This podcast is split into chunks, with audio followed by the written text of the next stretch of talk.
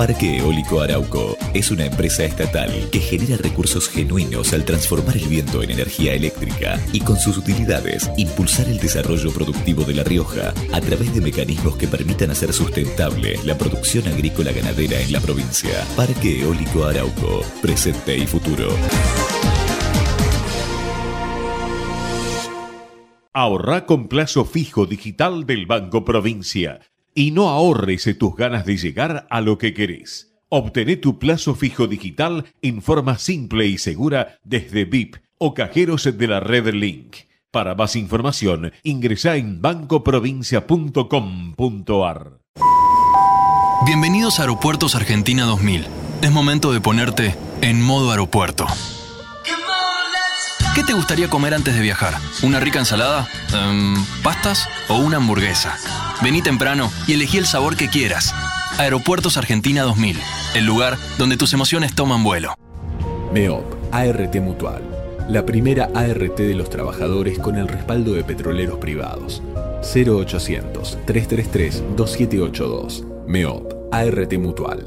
Comprometidos con la prevención y la calidad de vida de los trabajadores.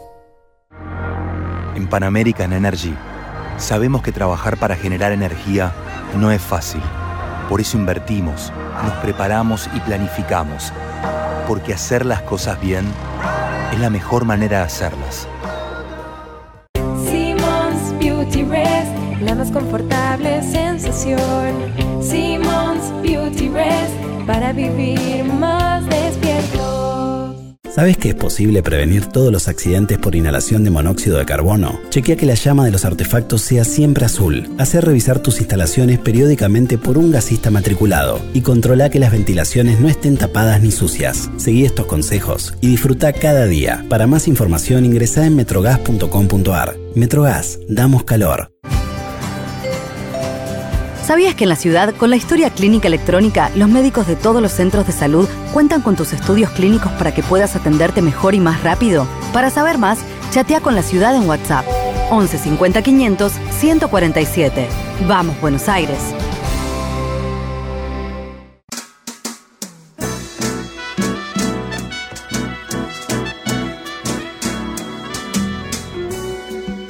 Entrevistas con los protagonistas de la política, la cultura, el espectáculo, la música y el deporte.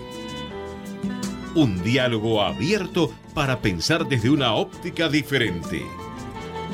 Voces y memoria, los martes de 20 a 21 con la conducción de Hernán Dobri.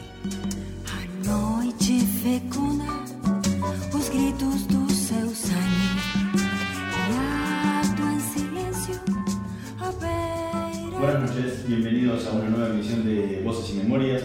Hoy nos acompaña un economista, tecnólogo, emprendedor. Estudió el secundario en el Nacional de Buenos Aires y Economía en la Universidad de San Andrés, donde se graduó con medalla de oro. Cofundó y dirigió Fisnet. Es socio fundador de Quasar Ventures, una generadora de empresas tecnológicas. Es fundador de empresas como Restaurando, Sirena, Trocafone, Avenida. En 2010 fue seleccionado para asistir al Singularity University en una de las sedes de la NASA en Silicon Valley. Es uno de los organizadores de TEDx Río de la Plata. Es columnista del programa radial Basta de Todo en FM Metro 95.1 y en Diario La Nación. Es autor del blog eh, Riesgo y Recompensa. Y publicó los libros Pasaje al Futuro y el recientemente aparecido Guía para Sobrevivir al Presente. Entre algunos premios que recibió fue distinguido como personalidad destacada en el campo de la ciencia y la tecnología por la ciudad de Buenos Aires, la mención de honor Domingo Faustino Sarmiento del Senado de la Nación y el premio Conex. Hoy nos acompaña en Voces y Memorias Santiago Bilinkis. Muchísimas gracias por estar con nosotros. Un gusto, gracias por la invitación, Hernán. Acaba de salir tu, tu segundo libro. Pasaron cuatro años entre el primero y el segundo. En el primero, si uno pudiera resumirlo, sos toda la euforia de alguien que descubre un mundo nuevo y lo que descubre el futuro. Y en el segundo es como que te deprimiste de todo lo que viste en el primero. ¿Qué, qué pasó ahí entre, entre los dos? Porque o sea, toda la primera parte es como decir, decís, es la euforia y después, dijeron, mirá, estas son las consecuencias de lo que pasa con todos los avances. ¿Cómo, cómo viviste ese, ese paso entre los dos libros? Mira, lo primero para aclarar es que Pasaje al Futuro es el libro que yo hago cuando vuelvo de estudiar ahí en la NASA, en Singularity University. Efectivamente, como vos decís, muy entusiasmado con todas las cosas que la tecnología iba a traer a nuestra vida en el futuro. Si comparas un libro con el otro, hay dos grandes contrastes. Uno es pasaje al futuro y el otro es guía para sobrevivir al presente. O sea, uno es una- un corrimiento de la mirada de lo que viene a lo que está pasando. Y el- segundo cambio que vos también mencionás es de una mirada más entusiasmada y más optimista a una mirada que no, no es depresiva o pesimista, pero es más escéptica. Sí. Y la verdad que en el fondo, si querés lo que hay es un poco de desencanto. Porque la más poderosa de las tecnologías que yo mencionaba en Pasaje al Futuro, la que yo más poder transformador le veía es la inteligencia artificial. Y la inteligencia artificial está transformando nuestra vida de manera tan profunda como yo dije en el primer libro, pero básicamente usada para hacernos estar permanentemente adictos a las plataformas y aplicaciones que usamos. Sí, y manipulándonos, como Manipulándonos. Entonces, eh, en el fondo, si querés, mi desencanto es, tenemos la herramienta más poderosa jamás inventada para hacer cosas espectaculares y la estamos usando para que cuatro o cinco compañías ganen mucha plata usándonos a todos como insumo de un proceso productivo para venderle avisos a los anunciantes. Es medio decepcionante. Sí, sí. Y eso es lo que el libro captura, pero a la vez no es un libro ni antitecnología, Ujú. no es un libro que te propone que no uses el celular o que desinstales las redes sociales. A mí la tecnología me sigue gustando y me sigue entusiasmando tremendamente su potencial, pero es un libro que dice no seamos ingenuos, no nos dejemos usar, entendamos cómo funcionan las plataformas, entendamos qué es lo que les conviene a las, pla- a las compañías que las desarrollan y en qué medida las cosas que estamos haciendo son porque nos convienen a nosotros o porque les convienen a ellos y nos están manipulando. Ese, si querés, es el cambio de mirada. ¿Por qué tardaste cuatro años entre los dos? Porque después del primero juré que nunca más iba a volver a escribir. ¿Por qué? Porque me fue tremendamente frustrante. Eh, por un lado, a mí la escritura es algo que me gusta, pero me cuesta bastante, me requiere un estado mental muy particular. Me cuesta mucho arrancar y después me cuesta tremendamente parar. Y, Pasaje al Futuro lo escribí en paralelo con todas mis otras actividades. Entonces, este entrar y salir de la escritura, mientras yo aparte estaba tremendamente sobrecargado de laburo, me lo volvió muy tortuoso Sí. Decidí que no lo iba a hacer más y cuando decidí volver a escribir dije, bueno, tengo que cambiar algo de como lo hice la vez pasada para no sufrir de nuevo y en realidad, guía para sobrevivir al presente, me tomé un sabático. Me tomé nueve meses de sabático dedicado exclusivamente a la escritura y eso fue la fórmula mágica. Escribir el segundo libro lo disfruté infinitamente más que el primero. La segunda cosa que me, me golpeó bastante cuando salió Pasaje al Futuro es que yo no sabía que recaía tanto sobre el autor todo el esfuerzo de dar de conocer al libro. Y entonces medio que salió Pasaje al Futuro y yo dije, bueno, listo, ahora la editorial se ocupa. Y no, Se no es así. solo, ¿no? No es así. Y yo no estaba preparado, yo no soy vendedor de libros, no soy escritor, pero aun cuando escriba un libro no soy vendedor de libros ni lo quiero ser. Entonces me encontré con la enorme, el enorme peso en la espalda de una tirada que felizmente había sido muy grande de una, de- para un autor eh, primerizo y, y un desafío gigante de qué diablos hago para que la gente se entere que tengo este libro. Eh, encima, cuando finalmente se había empezado a armar más o menos el boca a boca y el libro había empezado a venderse bien, se agotó la primera edi- edición y coincidió justo con las fiestas de Navidad y la editorial estaba cerrada por vacaciones hasta el 15 de enero. Tuvo un mes entero el libro sin conseguirse eh, y se frenó todo el boca a boca. Entonces, la verdad que dije, la verdad es muy ingrato. O sea, fue el, el primer libro fueron dos años de trabajo. Como negocio es no hay peor negocio que escribir un libro. Eh, tampoco lo había hecho por eso, pero en el fondo no me cerraba por ningún lado. Y, y el segundo me cerró por el lado del disfrute. Encontré la manera de escribir de un modo que la pasé muy bien mientras escribía. Y algo muy lindo que pasa cuando uno escribe un libro hoy es que tenés mucho contacto con los lectores. Entonces la gente que lo va leyendo, me pasó con Pasaje al Futuro, un montón de gente, una de mis grandes metas con Pasaje al Futuro es que fuera un libro muy fácil de leer. Y, y cuando el, el- el más lindo elogio que recibí era la gente que me decía, ¿sabes que se me pasó volando? No puedo creer". Y ahora me está pasando de nuevo. Lo volví a intentar, de nuevo fue a propósito, pero el comentario que más contento me pone es cuando alguien me dice, mira, no puedo creer, hacía mucho tiempo que no leía un libro tan rápido. Y un libro muy fácil de leer es bastante difícil de escribir. Sí. Es difícil ser simple y es- algunos es temas complejos, difícil. ¿no? Y, y de alguna manera que la gente me diga eso es el mejor premio que puedo, que puedo tener. ¿Y cómo fue el proceso de trabajo de este último? Mira, fue muy loco. Yo venía acumulando material, acumulando material en mi cabeza, ¿no? Y un día estaba, tenía que dar una conferencia muy importante en Colombia y por cómo estaba armado me sentaron en el escenario. Y antes de mí hablaban, había dos horas de, de otras presentaciones que para mí no eran muy interesantes, eran para la audiencia, pero no para mí, todos políticos. Eh, y yo tenía dos horas ahí sentado a la vista de todo el mundo. No me podía poner a, a- a hacer cosas con el celular, no tenía la computadora. Y agarré y dije, bueno, lo único que puedo hacer en estas dos horas que no quede mal es agarrar papel y lápiz a la vieja usanza y que parezca que estoy tomando notas. Lo que dicen los otros. claro. Exactamente. Y tuve dos horas para hacer un brainstorming. Escribí, escribí, escribí, escribí, escribí, escribí. Cuando volví de Colombia, me senté con mi herramienta favorita, que es el Excel, cargué todo lo que había, las ideas que había esbozado en esas dos horas y las categoricé. Cuando agrupé las categorías, me di cuenta que eran los 10 capítulos de un libro. Y cuando miré de esos 150 cosas que había escrito, agrupadas en 10 grupos, miraba cada grupo y adentro tenían las secciones del libro. O sea, secciones del libro. la verdad que ridículamente cuando terminé esas dos jornadas de trabajo, el libro estaba. O sea, me faltaba escribirlo. Sí, nada más. a escribirlo, pero por lo menos la Pasaje al estructura futuro no me pasó eso. Este libro lo tenía terminado antes de empezarlo. ¿Y te costó, cuando escribiste Pasaje al Futuro, el pasar de escribir, de estar acostumbrado a escribir papers en, eh, en la facultad o planes de trabajo y compañía a tener que escribir 300 páginas completas? Ya te digo, lo más difícil para mí es que cuando tengo que escribir algo del nivel de complejidad de, de un libro, me toma en general 45 minutos arrancar. Eh, entonces, ¿Qué si, haces tengo- en si tengo eso- una qué hora... haces en esos sí, 45 minutos? eh, leo lo que venía haciendo, pienso, escribo y me arrepiento y no me gusta. y- o sea, para empezar a, a- a producir se me van 45 minutos. Que estoy trabajando, pero, pero no, no son productivos. Entonces, si por ejemplo tengo una hora libre, no me sirve porque los primeros 45 minutos los pierdo y me quedan 15 minutos. Cuando empiezo no quiero parar. Claro. Entonces, eh, mm, Guía para sobrevivir al presente lo escribí la mayor parte durante el verano, trabajando de 9 de la mañana a 7 de la tarde, 10 horas sin parar. Un nivel de productividad que ni loco tuve mientras hacía el primer libro, pero el segundo problema que tengo es que después no puedo parar. Y si paro, me quedo tarado. Pero tarado en el sentido literal de la palabra. Tarado es quien tiene una tara, con quien está Sí. trabado en algo. Me, me quedo monotemático, no puedo hablar de otra cosa. Si voy a una reunión, no me interesa la conversación. O sea, quedo estúpido.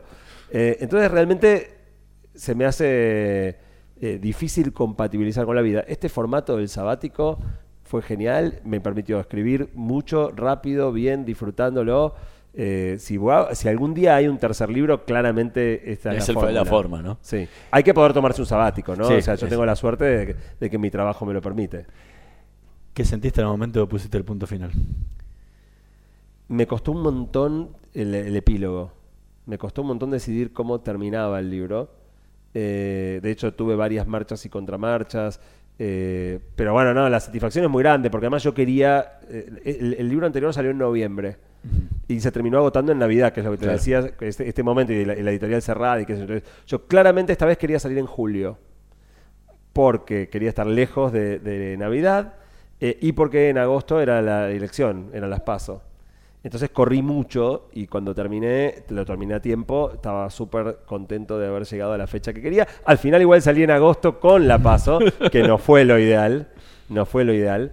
Eh, pero, pero fue una satisfacción grande, pero lo hice muy rápido. O sea, el otro libro me había tomado dos años y este, o sea, de escritura pura me tomó cinco meses. Y ahora que lo ves en la calle, cuando lo ves dando vuelta, ¿qué te pasa? Es muy lindo, es muy lindo. Yo en este también me metí mucho más en el diseño de la tapa. O sea, es como que en el otro era primerizo y me... me- Si tenías que aceptar las reglas que te no solo, sino que no, no sabía tanto. O sea, por ejemplo, para mí Pasaje al Futuro es un libro que en su momento salió muy caro. Eh, ¿Por qué? Porque eh, es papel blanco, o sea, papel obra en vez del papel ahuesado, porque tiene la tapa laqueada, porque es impreso a dos colores, naranja y violeta. O sea, es re lindo el libro, pero eso implicó un Sí. precio de salida que para mí era muy alto. Eh, y en este, por ejemplo, yo ya sabía, cuando vinieron y me trajeron el, el- el- el- el presupuesto de lo que iba a costar el libro era arriba de mil pesos. Y yo dije, yo no quiero salir, no, arriba de mil pesos ni loco. No. Eh, yo quiero el libro máximo a 7.99. Y fue una pelea grande con la editorial. Eh, y entonces, bueno, cambiamos el papel, cambiamos el tamaño de la letra, cambiamos el, el- el ancho de los márgenes, no usamos dos colores, o sea, hicimos un montón de cosas porque yo quiero un libro que, o sea, ya, Sí, que lo pueda ya comprar la gente. 799 pesos me parece un montón. O sea, me parece que, que para la realidad argentina ahora es un esfuerzo enorme comprar el libro. eh, y bueno, yo quería que fuera lo más accesible posible. A mí no me importa tanto el papel de dos colores como que la gente lo pueda leer. Estamos conversando con Santiago Bilinkis. Vamos a escuchar el primer tema que eligió para esta noche Dale. de Voces y Memorias, Against the Wall, en la versión acústica de Cedar.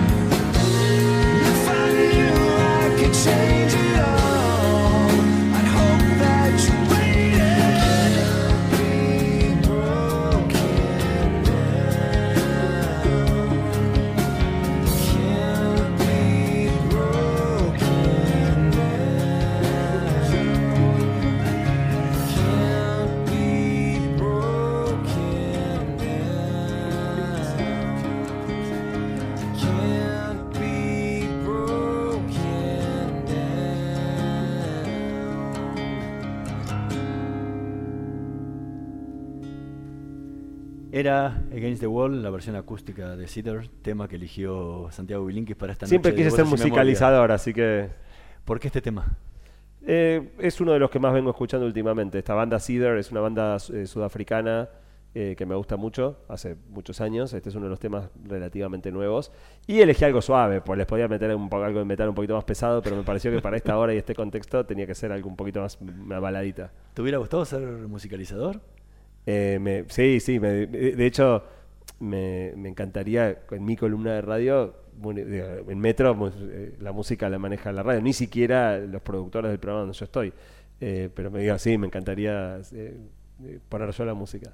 Bueno, hoy es fácil, ¿no? Bueno, sí, pues, Arma- hoy me- ar- ar- armar, me hice- pod- me- me- armar podcast con, con la propia música de uno. Eh, Bueno, yo comparto mis playlists. Mis playlists en, en Spotify son públicos. No tengo muchos suscriptores, pero ¿Y qué más te hubiera gustado? Porque en alguna, en alguna entrevista te escuché decir que te hubiera gustado ser actor.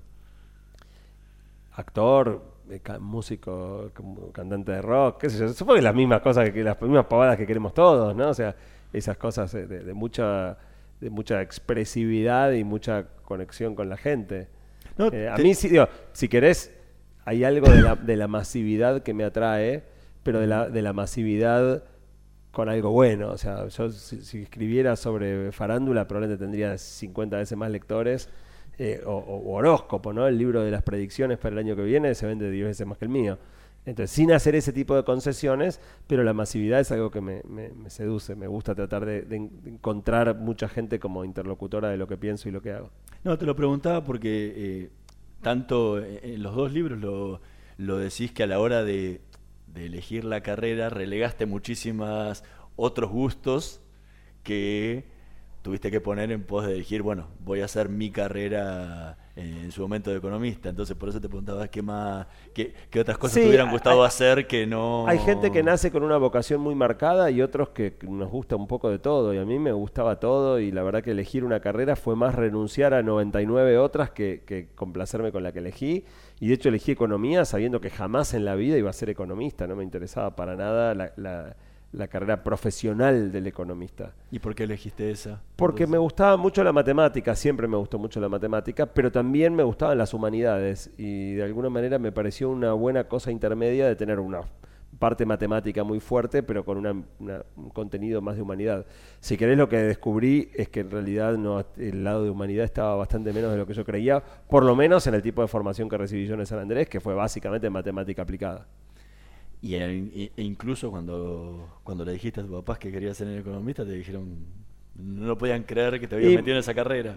Mis viejos, mi, mi mamá es socióloga, mi papá era médico pero psicoanalista y eran como muy de formación humanística y, y el lado de irme para la, la economía con la, eh, digamos, pero además para irme a San Andrés era como muy muy contrario al origen de mi familia. Fue como una decisión rara una decisión Sí, venías de Nacional- aparte venías de Nacional venía de Buenos Buenos Aires. Aires tenía el pelo por acá no había pisado San Isidro en toda mi vida eh, había cre- crecido en Villa Crespo después en Villa Urquiza y, y en muchos sentidos era sapo de otro pozo en San Andrés. San Andrés recién empezado o sea hoy San Andrés es una universidad que tiene 50% de sus alumnos becados muchísima diversidad, muchísimos chicos del interior. Cuando yo entré eran todos chicos de los colegios este, elegantes de zona norte, entonces era como bastante discordante yo ahí. Eh, pero bueno, es parte de las, locuras que me gustaron hacer, así como yo decidí que quería ir a Buenos Aires. Fue una decisión mía y me maté y el año más difícil de mi vida fue el año de séptimo grado cuando hice el ingreso y después me propuse ir al San Andrés y meterme en un lugar hostil a, a- a lo que yo era y a la vez defender quién yo era y no perder mi identidad en el proceso de, de transitar a un lugar distinto. Eh, si vos mirás hoy, yo sigo jugando un juego raro donde puedo estar eh, con intelectuales y haciendo cosas tipo TDX Río de la Plata, o con emprendedores y empresarios en foros en el, en el coloquio de idea, y me gusta poder moverme con fluidez por mundos distintos. Y en ese momento, cuando, cuando decidiste ir a Buenos Aires, ¿de qué colegio venías?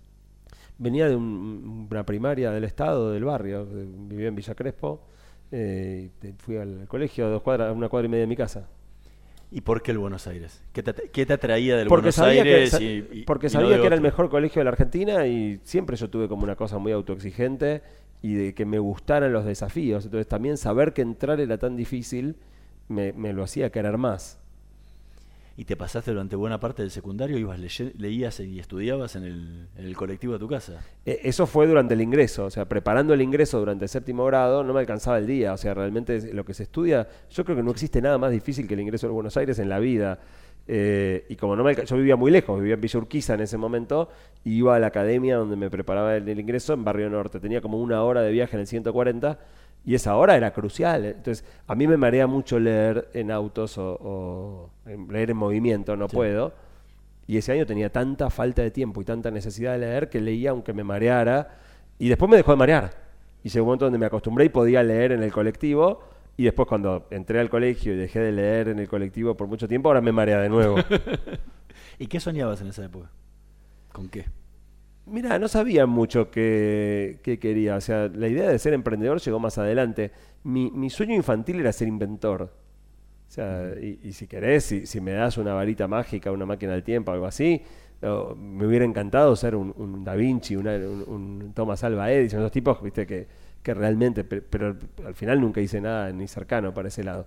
Pero si tuviera que, que rebobinar mi vida y decir, cumplite un sueño, eh, me encantaría estar metido en un laboratorio inventando cosas raras. Pero suena raro eso habiendo elegido el Buenos Aires. Uno te podría pensar mucho más en un industrial, donde Sí. podrías crear y aprender cosas de Sí, que te todo- e- ese tengo, tengo muchas inconsistencias en mi vida. Eh, ya te digo, el Buenos Aires lo elegí por el desafío, porque quería ir al mejor colegio y quería superar el obstáculo del ingreso.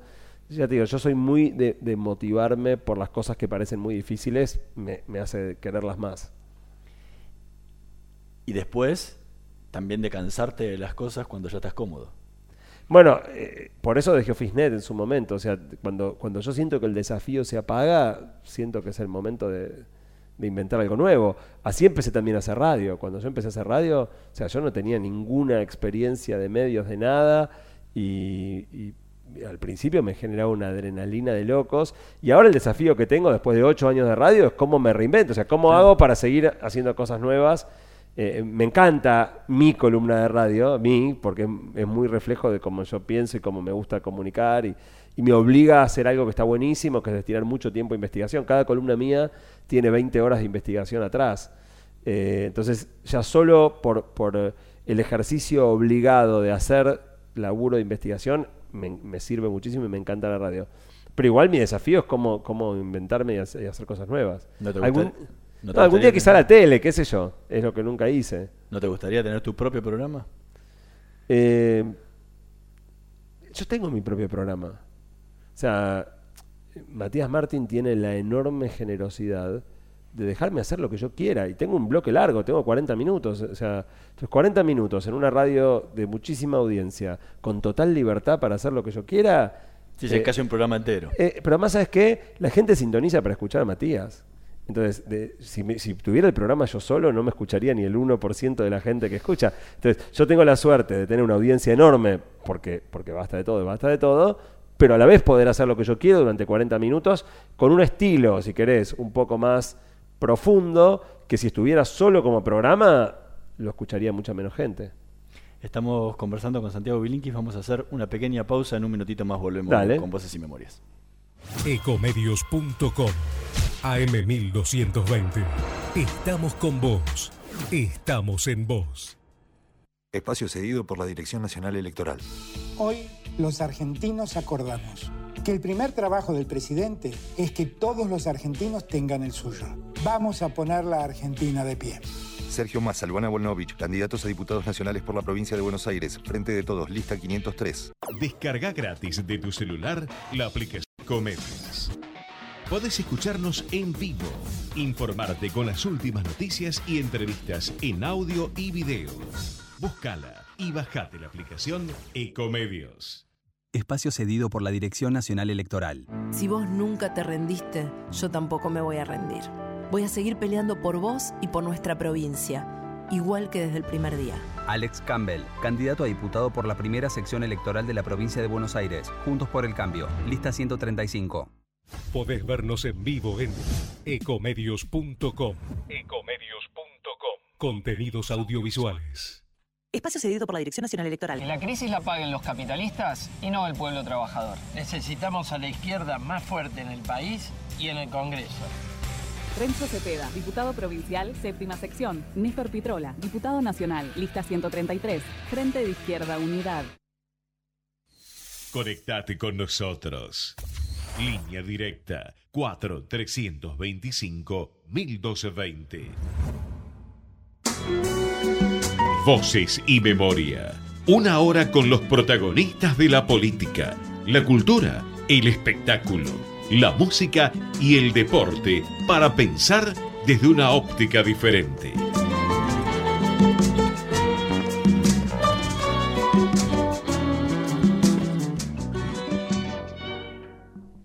Seguimos con más voces y memorias, conversando con Santiago Bilinkis. En Guía para sobrevivir al presente, decís una frase que me llamó mucho la atención. Soy tímido. Como sucede casi todos los que so- con los casi todos los que somos así, sobrellevé siempre mi timidez como algo que debía disimular y ocultar. La razón es que vivimos en una cultura que privilegia la extroversión y el ser canchero. Nadie podría decir, viéndote en, en las charlas que das en, en diferentes eventos, que sos tímido. ¿Cómo, ¿Cómo haces para lidiar con eso? Porque estás siempre adelante de muchísimas personas, adelante, 40 minutos adelante de una audiencia enorme hablando. ¿Cómo, cómo, cómo te transformás? Eh, timidez no es lo mismo que miedo escénico. O sea, yo no tengo miedo escénico, me puedo subir a un escenario con 100 personas, 1000 personas, 100.000 personas, me puedo hablar dentro de un- delante de un estadio de fútbol lleno. Eh, lo que es fundamental para mí es tener perfectamente claro lo que voy a decir. Entonces, si vos me pedís que improvise, me muero. Ahora, si yo tengo una charla que la preparé muy bien, sé exactamente lo que voy a decir, sé que funciona, ya la hice unas cuantas veces, me pones una audiencia adelante y yo estoy súper cómodo porque tengo total control de la situación. Ahora, algo que muchas veces me pasa, doy mi conferencia, termina mi charla y después hay un cóctel, se desarma la situación donde yo estoy arriba del escenario en control, y en el cóctel soy un cero. No me animo a hablar, o sea, si alguien se me acerca a hablar, hablo. No es que soy eh, fóbico, pero eh, iniciar una conversación me cuesta una enormidad. Eh, ahí entra en juego toda mi timidez, sigo siendo tímido. Si querés, igual lo más importante que menciono en el libro, eh, que es un hallazgo que hice preparando una columna de radio, es que yo durante toda la vida disimulé mi timidez, porque la timidez es algo que en teoría está mal. Eh, y eh, en yo siempre, antes de mis eh, columnas de radio, muchas veces hago encuestas, y quise hacer una encuesta para ver, digamos, para investigar un poco acerca de la minoría tímida. Y me encontré con que somos mayoría. Me encontré con que somos mayoría y eso me puso furioso porque me di cuenta que en el fondo, igual que pasa por ahí con los talles de la ropa, o sea, el mundo está diseñado privilegiando una característica que la mayoría no tenemos. Y que entonces yo me sentía el único tonto tímido, éramos, estábamos, la mitad estábamos en la misma, solo que, que- sin saberlo, y tratando de dar con un ideal que nos dejaba fuera. Así que me cambió mucho la perspectiva.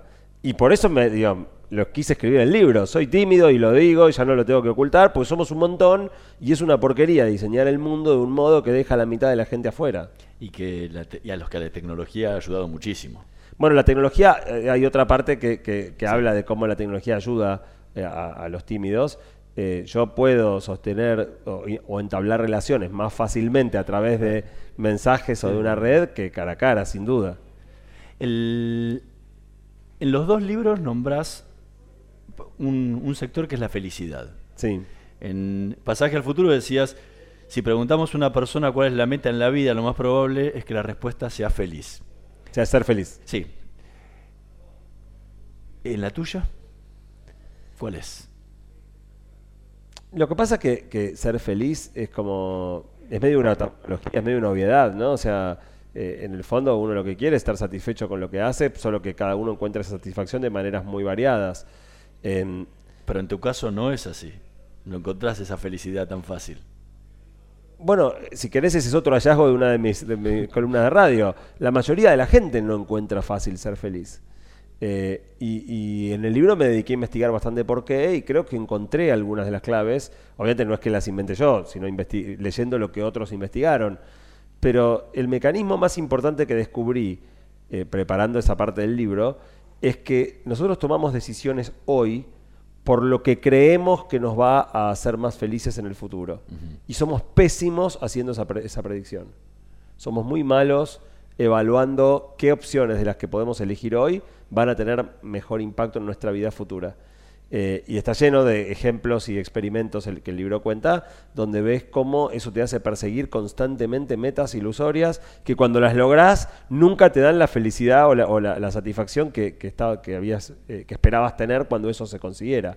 Eh, si querés el ejemplo más, más potente, en el libro yo reproduje un experimento clásico que es preguntarle a la gente cuánto gana y cuánto cree que necesitaría ganar para ser feliz. Y y bueno, el resultado que me dio a mí es exactamente el mismo que da siempre que se hace ese experimento, que es que no importa cuánto ganes, aunque sea, seas de muy bajos ingresos o el tipo más rico del mundo, todos necesitan el doble de lo que ganan. Entonces, cuando vos eh, ganás mil eh, y crees que necesitas dos mil, cuando ganás dos mil 2.000 crees que necesitas cuatro mil 4.000. y cuando ganás cuatro mil crees que necesitas ocho mil. Eh, el experimento dio perfecto eso.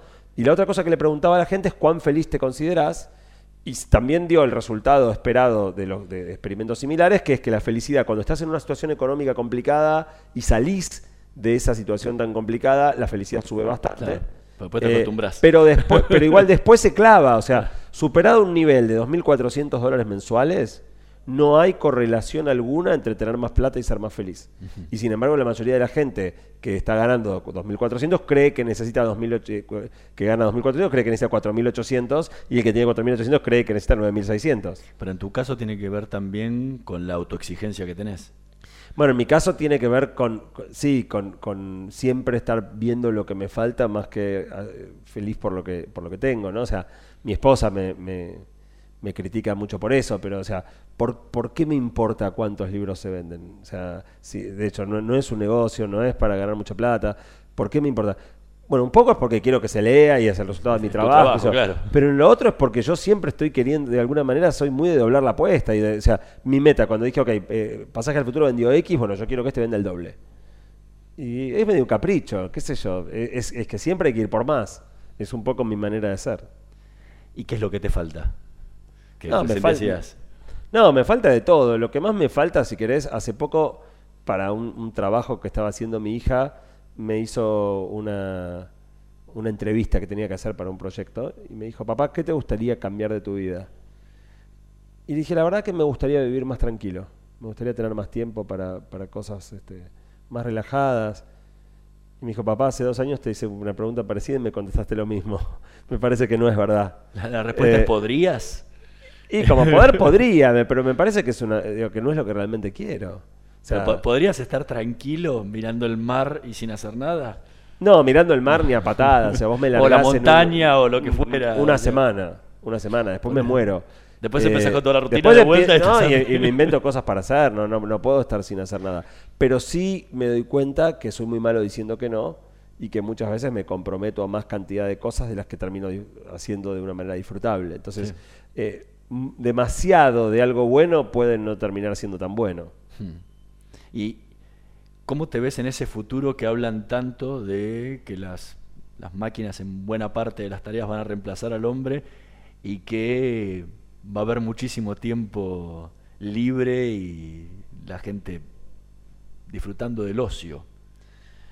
¿Cómo te ves vos en esa situación? E- Ese es, ese es uno de los pocos temas que hilan ambos libros, porque es el único, creo que es el único tema que tiene un capítulo entero dedicado en cada uno de los libros. Eh, de hecho, en el segundo hago como un, una- un sumario para el que no leyó Pasaje al Futuro de, de lo que había hablado en el primero. Sí. Eh, claramente para mí es uno de los temas más cruciales de- de- del momento en el que vivimos. En qué medida las computadoras van a reemplazar trabajos humanos, eh, cuáles y qué vamos a hacer con eso mi visión cuando escribí Pasaje al Futuro era esta que vos decís, que es este, que íbamos hacia una sociedad donde el problema iba a ser qué hacer con el ocio. Eh, y, y del primer libro al segundo libro mi mirada cambió un poco y pasé de, de- de- de pensar qué vamos a hacer con el ocio a que mi te- el tema que más me preocupa es la desigualdad. La desigualdad económica, pero también la desigualdad del ocio. O sea, eh, el ocio en sí mismo, como recién hablábamos, no está bueno estar todo el día sin hacer nada. Entonces, si vamos a una situación donde supongamos que para producir todos los bienes y servicios que se producen hoy, hace falta nada más que la mitad del trabajo humano que hace falta en la actualidad, eso podría querer decir que la mitad de la gente tenga trabajo y la mitad de la gente no. Pero como la riqueza es la misma, inventemos un ingreso universal, le paguemos también a los que no trabajan, que es un poco la solución que plantea el primer libro, y tengas mitad de la población sin trabajar, pero con las necesidades básicas cubiertas, y yo creo que eso sería un desastre. O lo que planteo en el segundo libro, que es, si vamos a poder generar la misma riqueza y hace falta la mitad del trabajo humano para lograrlo, ¿por qué no nos proponemos construir una sociedad donde todos tengan trabajo, pero trabajemos la mitad de las horas? Y esa es una visión. En, muy- en Au- en Australia se está. bueno, se habían hecho en- uno eh, yo cuento en el libro un experimento de Nueva Zelanda y ahora también hay otra gente haciéndolo en Japón, que es acordar- acortar la semana a cuatro. O sea, en ningún lado está escrito que son cinco de trabajo y dos de, de- de descanso. ¿Por qué no probar cuatro y tres?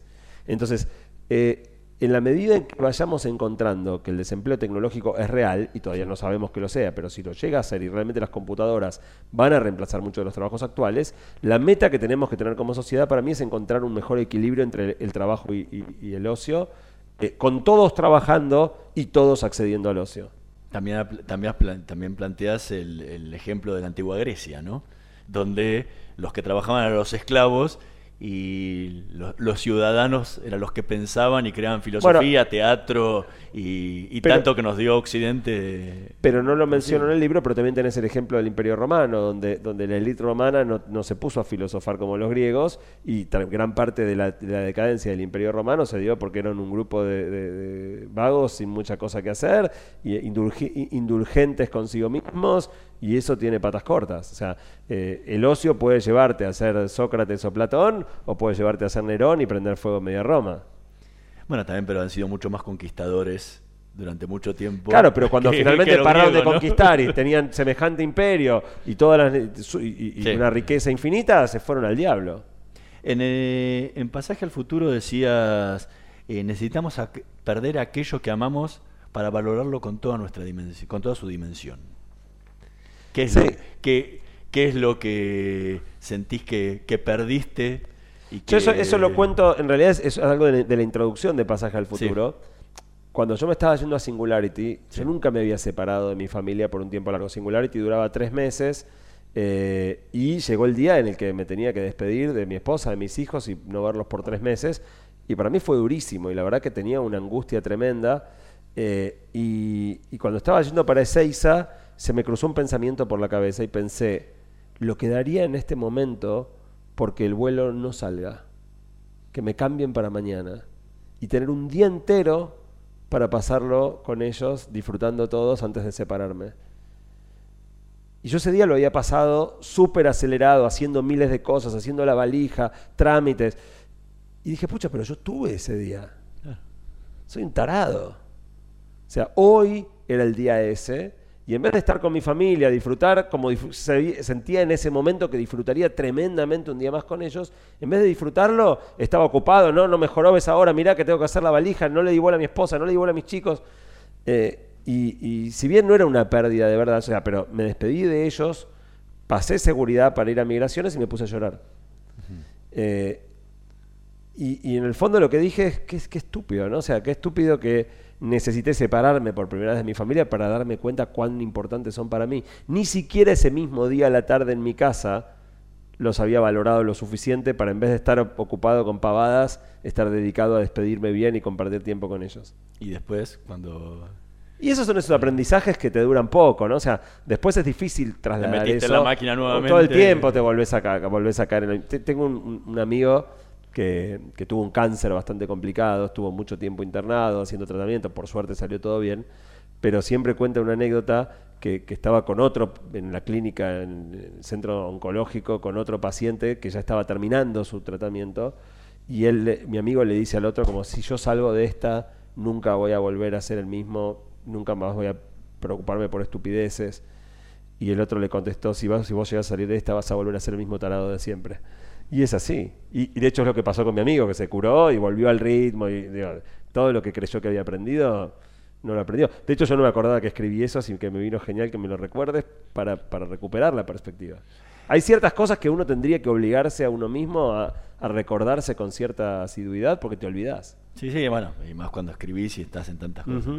Estamos conversando con Santiago Bilinkis, vamos a escuchar el segundo tema que Dale. para esta noche, One More Light de Linkin Park.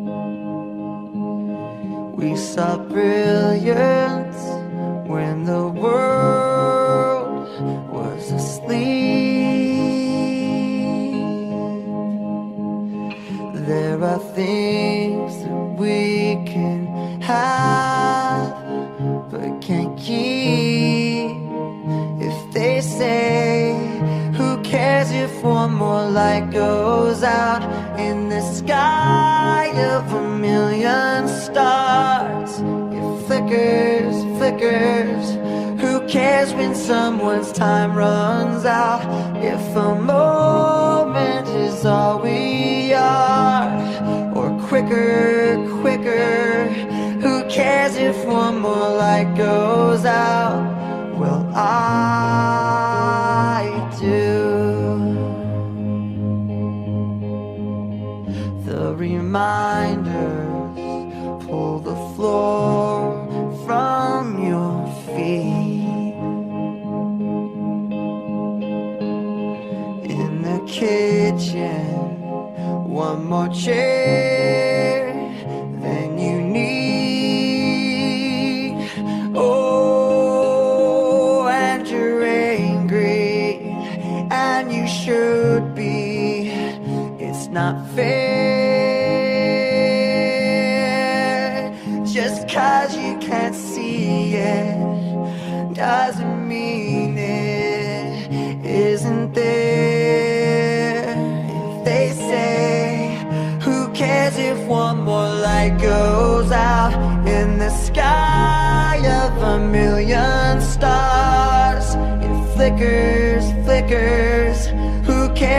someone's time runs out?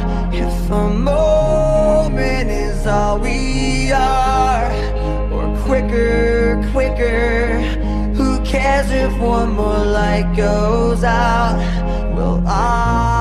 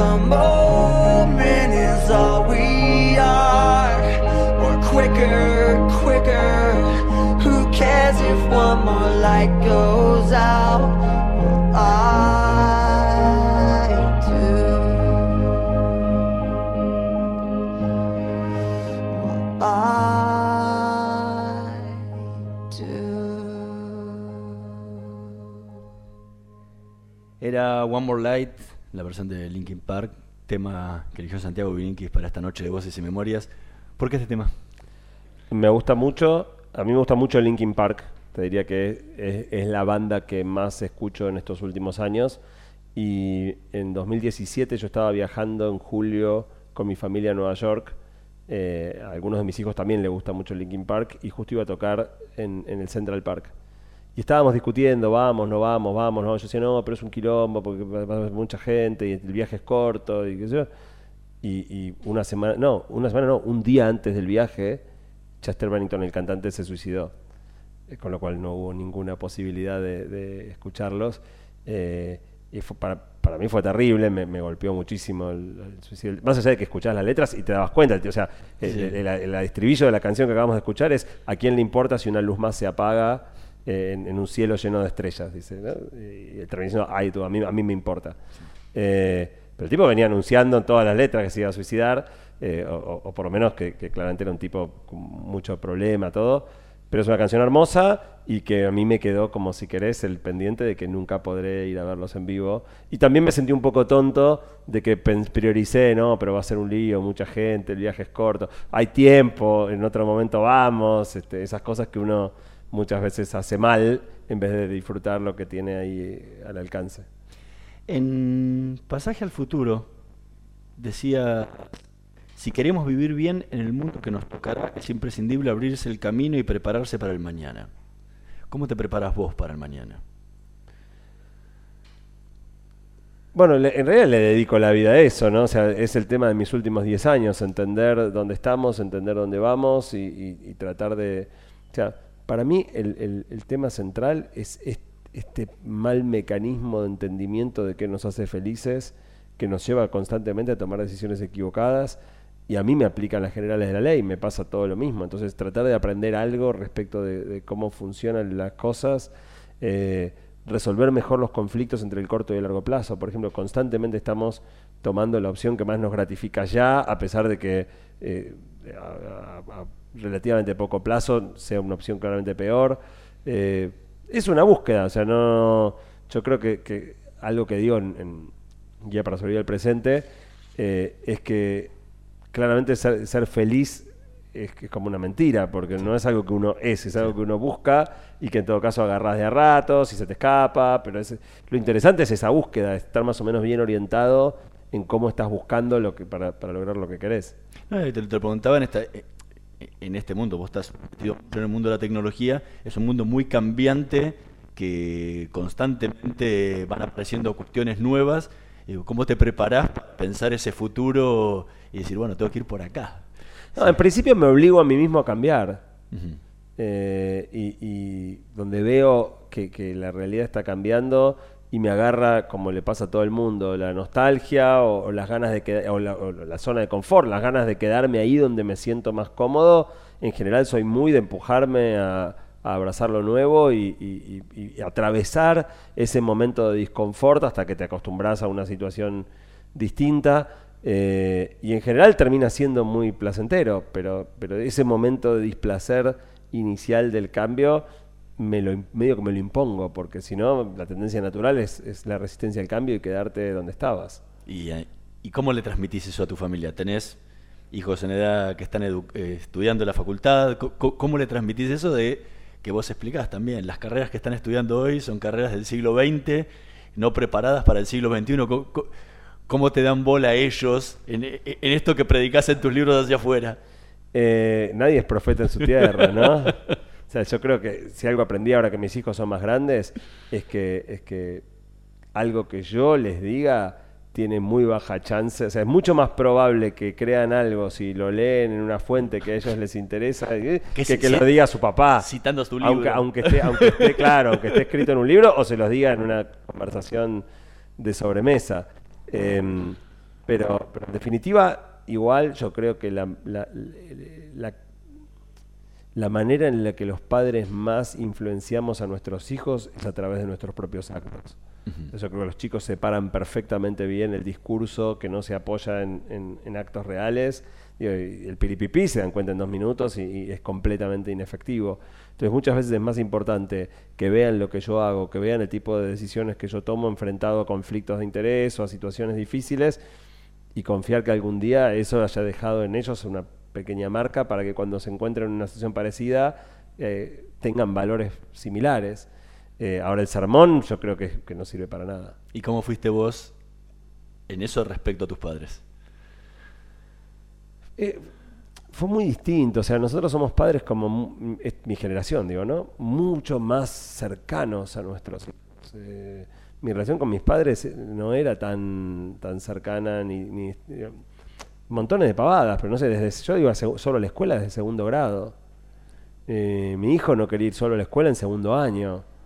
Eh, eh, a mí al secundario no me llevaron nunca. O sea, yo vivía muy lejos del Buenos Aires, eh, tenía más de una hora de viaje, no me llevaron nunca.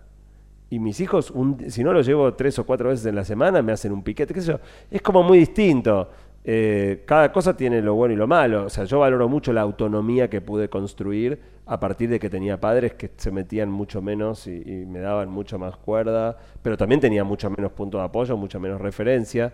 Eh, creo que para mis hijos yo soy una presencia mucho más fuerte, una referencia mucho más fuerte, pero también en un punto se paga en autonomía y en que estén menos preparados. O sea, yo la verdad que estaba preparado para cualquier cosa porque desde muy chico tenía arroz en la, o sea, eh, en la calle y, y mis hijos están como más, más blanditos en eso. Eh, Pero era una sociedad también diferente, ¿no? Yo creo que cambiamos más nosotros que la sociedad.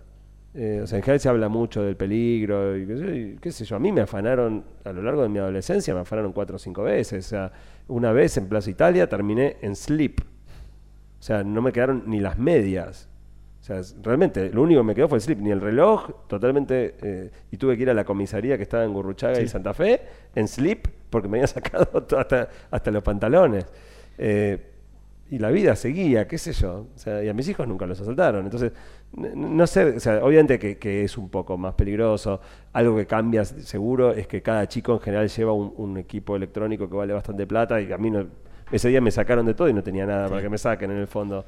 Eh, un poco cambió, pero creo que cambiamos más nosotros que la realidad. Santiago Belinkis, muchísimas gracias por habernos acompañado. Un gran placer, un gustazo. Nosotros nos vamos a reencontrar la próxima semana en la operación técnica Javier Martínez y Gerardo Subirana, en la producción Martín Pereira Bubet. Nos vemos la próxima semana. Chao. Parque Eólico Arauco es una empresa estatal que genera recursos genuinos al transformar el viento en energía eléctrica y con sus utilidades impulsar el desarrollo productivo de La Rioja a través de mecanismos que permitan hacer sustentable la producción agrícola ganadera en la provincia. Parque Eólico Arauco, presente y futuro. Ahorrá con plazo fijo digital del Banco Provincia y no ahorres tus ganas de llegar a lo que querés. Obtené tu plazo fijo digital en forma simple y segura desde VIP o cajeros de la red Link. Para más información, ingresa en bancoprovincia.com.ar. Bienvenidos a Aeropuertos Argentina 2000. Es momento de ponerte en modo aeropuerto. Disfruta de la vista, descargate una serie o despedite de todos los grupos de WhatsApp. Total, el Wi-Fi es gratis e ilimitado. Aeropuertos Argentina 2000, el lugar donde tus emociones toman vuelo. ¿Sabías que en la ciudad, con la historia clínica electrónica, los médicos de todos los centros de salud cuentan con tus estudios clínicos para que puedas atenderte mejor y más rápido? Para saber más, chatea con la ciudad en WhatsApp. 11 50 500 147. Vamos, Buenos Aires. MEOP, ART Mutual. La primera ART de los trabajadores con el respaldo de petroleros privados.